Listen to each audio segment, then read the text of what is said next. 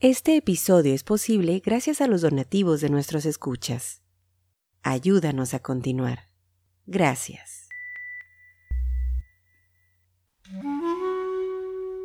Esto es el podcast de historiografía mexicana. Un espacio para la lectura en voz alta, para los libros de historia de México. Conduce Pedro César Beas.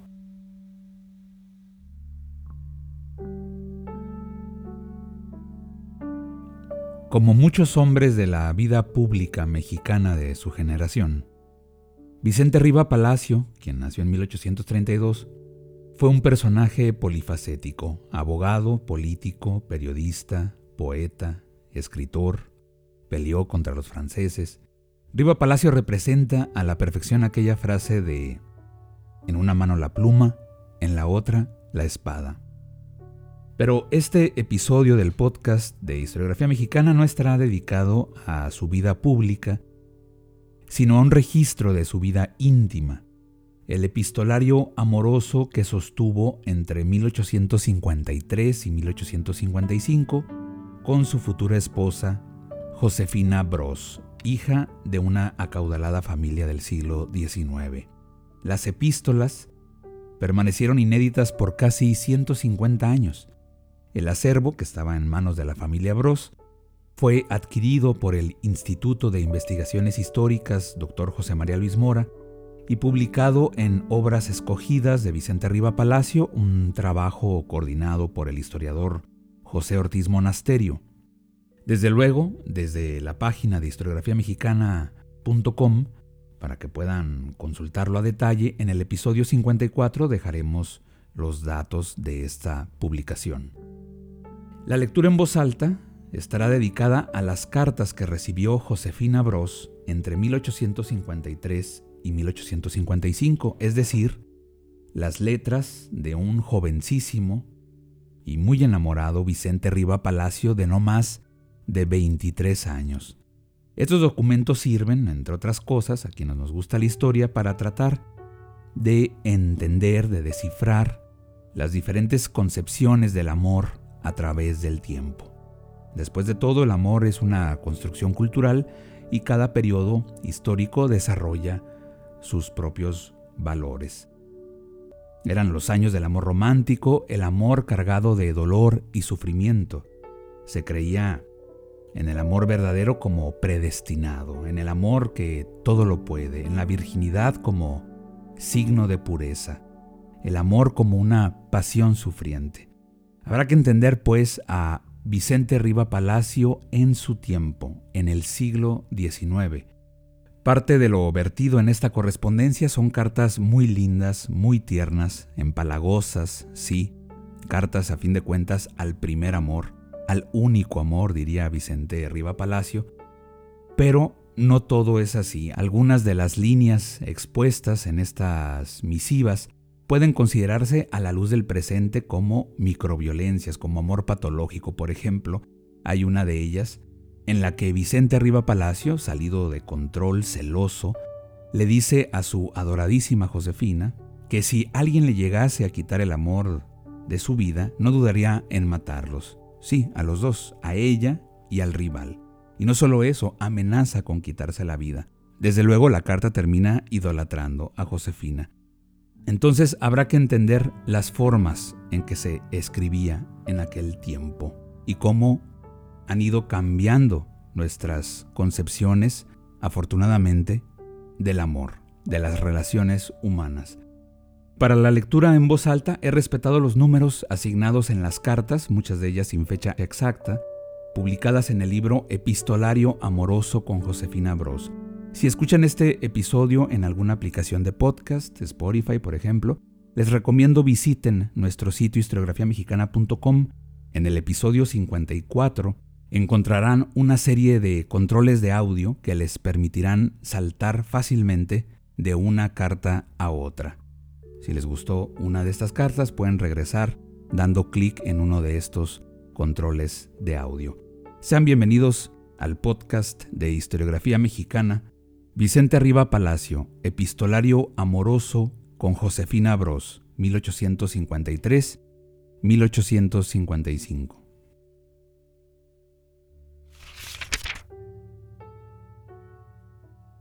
Carta 1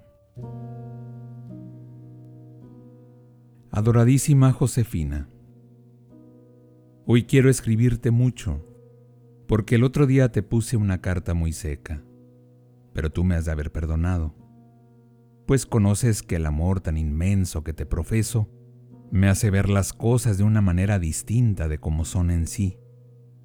Pero siempre te amo y te amaré hasta la muerte. Dime, amor mío, ¿no te ha sucedido alguna vez pensar que otra mujer me cause más ilusión que tú? ¿Creer que seré capaz de abandonarte por amor a otra? ¿No has sentido destrozar este pensamiento tu corazón, a pesar de que conoces que esto es imposible? Que jamás amaré a otra mujer más que a ti, a ti sola, porque has sido mi primer amor. Pues bien, Josefina, esto me sucedió a mí. Creí que ya no me amabas, o a lo menos que no tenías por mí la ilusión propia del primer amor. Vine a mi casa y te escribí una carta tan disparatada y sin ortografía, sin sentido, que ahora me da vergüenza acordarme, y quisiera que la hubieras quemado, y te suplico que la rompas. Josefina, te quiero tanto, y me alucino al verte de tal manera que algunas veces, pero principalmente el día que te vestiste de blanco, que falta poco para que me arrodille en la calle a adorarte aunque me tengas por un loco, pues queriéndome tú, nada me importa que el mundo me aborrezca. Adiós, amor mío, mi Josefina. Algunas ocasiones me da vergüenza lo mal que escribo, pero tú no atenderás a la letra, sino a lo que dice el hombre para quien eres una diosa. Oye, Josefina, y no se te olvide esto jamás. Tú si me abandonas alguna vez, podrás encontrar, y no lo dudo que lo encontrarás porque lo mereces, un novio más rico, más buen mozo, más amable, más sabio, en fin, mejor que yo, pero nunca, nunca uno que te ame tanto como te amo. Recibe muchos besos y abrazos. Juntos son el corazón del que has sido y será siempre tu amante que te adora y es tuyo. Riva Palacio.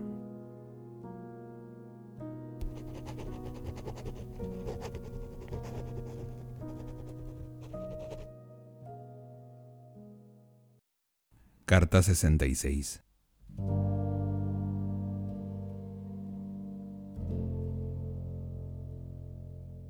Josefina, Dios bendiga a usted por siempre, porque me ha hecho usted el hombre más feliz del mundo. Ahora sí ya no dudo de su amor, porque su carta conozco que se la dictó su corazón, porque hay en ella amor, pues ha sido la primera palabra amorosa que usted me ha dicho. Sí, Josefina, ámeme usted siempre así, porque yo la adoro, porque quisiera ir a expirar de amor a sus pies. Escríbame siempre que pueda, por Dios, Josefina mi ángel, mi amor, mi vida, que una carta de usted es para mí más apreciable que todos los tesoros de la tierra. Esta tarde iré al paseo. Hágame usted favor de no llamarme Vicente, sino Riva. Adiós, pues, alma mía, mi luz, reciba usted el corazón de su amante que la adora, de su Vicente Riva Palacio.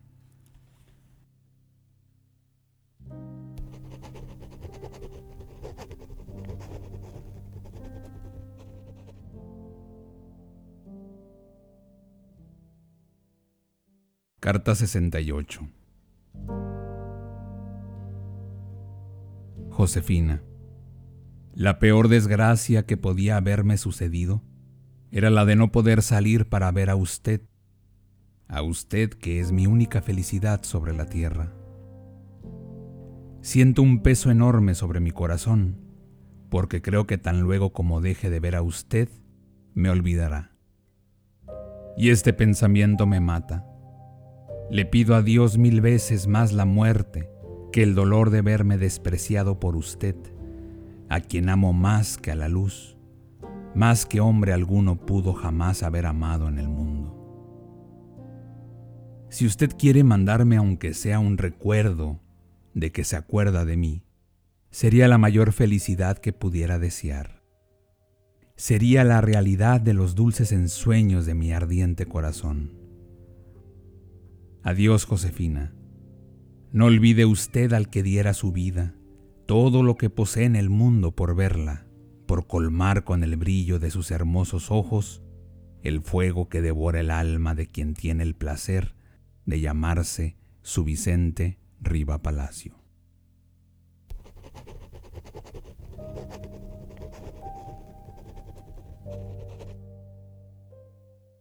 Carta 69 Josefina Desde la última carta que le puse a usted, he observado que no me trata como antes, y no sé a qué atribuir esta mudanza pues yo absolutamente no le he dado a usted motivo de enojo. Al contrario, cada día la adoro más y más. Dígame usted, por Dios, ¿qué le ha sucedido? No me contestó mi carta, a pesar de que me dijo que el sábado me escribiría. Me saluda muy fría. En fin, en todo se conoce que ya le cansó, si no mi amor, a lo menos mis cartas. ¿Está usted enferma? ¿O sigue peor por la madrina? ¿O usted está incómoda, Josefina? ¿Será porque le pongo a mis cartas muchas locuras? Pero esto ya ve usted que es porque la amo mucho, muchísimo. Josefina, por Dios, que no me deje usted en tal ansiedad. Si está enojada, dígame usted por qué. Dígame qué debo hacer para contentarla. Nada me espanta para darle gusto. Mándeme que me mate. Verá usted cómo la obedezco inmediatamente. Quisiera morir, porque tal vez así me amaría usted más, porque así no sentiría yo el peso de su indiferencia, que es peor que la muerte. Si usted viera qué días tan tristes he pasado. Ayer principalmente, que pasé a caballo varias veces y usted no estaba. Se rieron los aguilares del chasco y no les dije nada, porque estaba muy preocupado y pues tenían razón. Adiós, ángel mío. Si usted quiere que no le vuelva a escribir, mándemelo decir, pues yo lo obedeceré en todo. No tengo más gusto, más voluntad que la de usted que es mi Dios. Nunca, le juro, nunca dejaré de amarla. Y aunque usted me desprecie, aunque llegue a amar a otro hombre, siempre la adoraré. Y moriré primero que dejar de ser su desgraciado amante que la adora, su Vicente Riva Palacio. Postdata. Dígame usted si todavía quiere el retrato, porque yo no lo he mandado hacer, porque creo que no lo quiere ya. Adiós.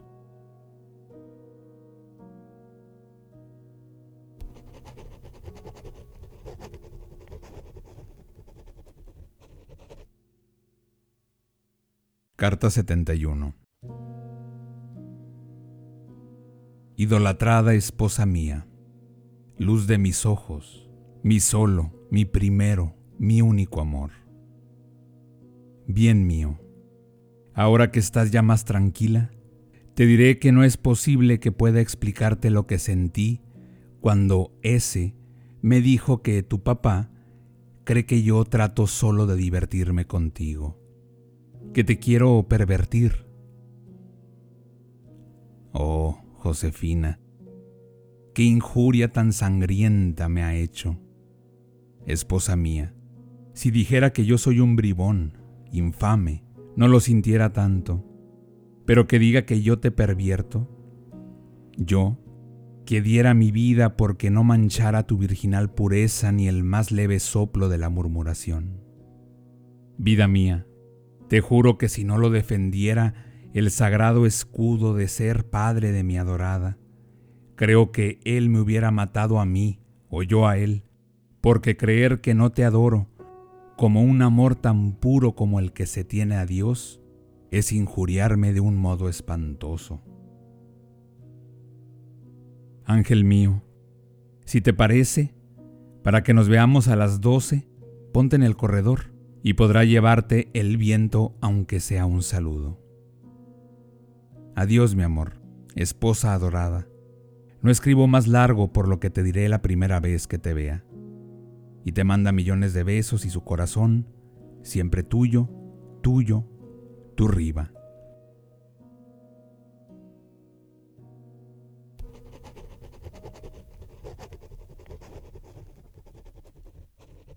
Carta 83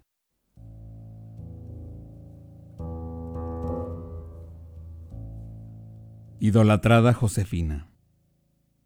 Aunque temo enfadarte escribiéndote muy largo, lo hago porque te amo tanto que quisiera no más que estar escribiendo todo el día, pues nada sería para mí más placer que consagrarte todos los momentos de mi vida que pasarla contemplando tu divino rostro, tus ojos celestiales. Eres tan hermosa, tan buena, que no podré pagar la dicha que me das con una sola de tus cartas, ni con sacrificarte mi existencia.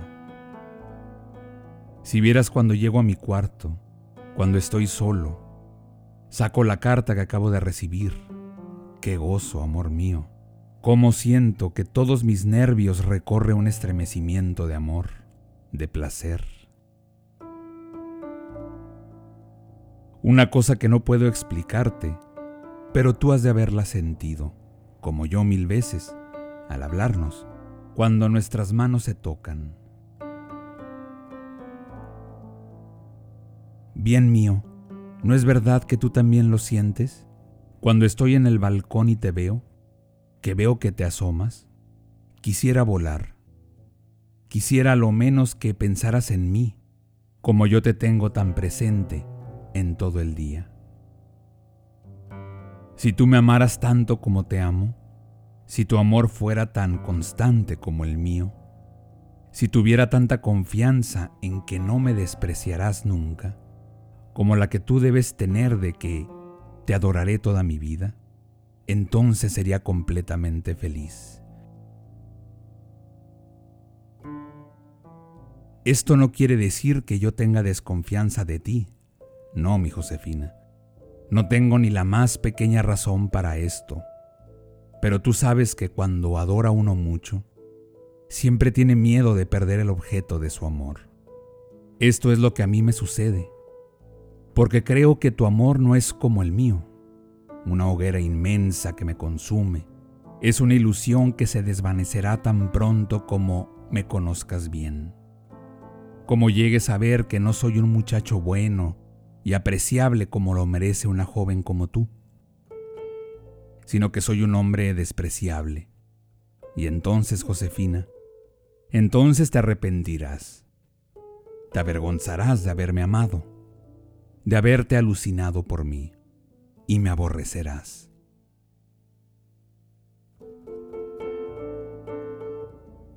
Qué triste es esto. Solo de pensarlo quisiera morir. Sí, mi bien, te lo juro, quiero morir ahora que me amas, antes de que llegue ese día que temo tanto y que no dudo llegará, en que tú me dejes de amar, en que te entregues en brazos de otro rival, que lo colmes de caricias, que le digas lo que me dices ahora a mí.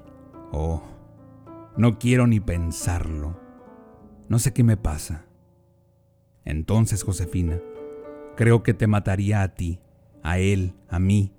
En fin, nada sería capaz de saciar la sed de sangre que viene cuando pienso en esto, porque te adoro tanto, mi bien, que al que me arrebatara tu amor por un solo instante, aunque fuera mi mismo hermano, le arrancaría las entrañas, devoraría su corazón. Josefina, esposa mía, esto es horrible, ¿no es verdad?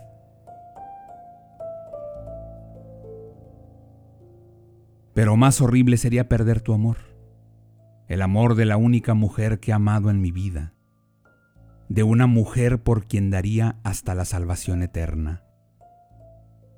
Josefina, dime, dime por Dios, que jamás sucederá esto, que jamás me olvidarás. Sí, dímelo, porque esto será para mí un bálsamo consolador que disipe estas ideas que solo el infierno es capaz de haberme inspirado.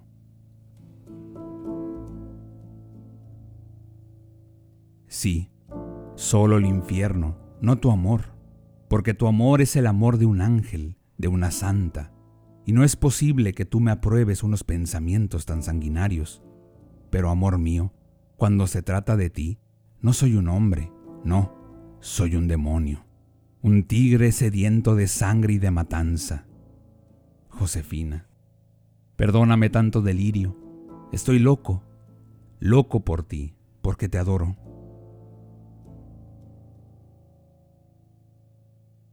Tú me perdonas, sí. Ya me figuro que estarás muy contenta porque conoces que todo lo digo porque te amo porque tú también has de haber pensado que otra mujer te quitará mi amor, y conocerás que no es ponderación lo que te digo.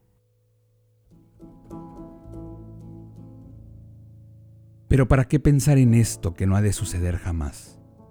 Tú me amas, y nada será capaz de separarnos en el mundo. Linda, no tengas cuidado. Aunque todo el mundo me diga que eres muy fría, no lo he de creer porque leo tus cartas tan entusiastas, tan ardientes. No sé cómo hay quien diga esta tontera, además que ya ves que no lo dicen más que Carlos y Cepeda, que lo hacen de despecho porque no los admitiste. Y no les hago caso, ni tú debes de apurarte por esto, porque jamás dejaré de adorarte y más fácil fuera que pudiera tocar una estrella que el que te olvide ni un solo momento de mi vida, que deje de idolatrar a la más bella joven del universo.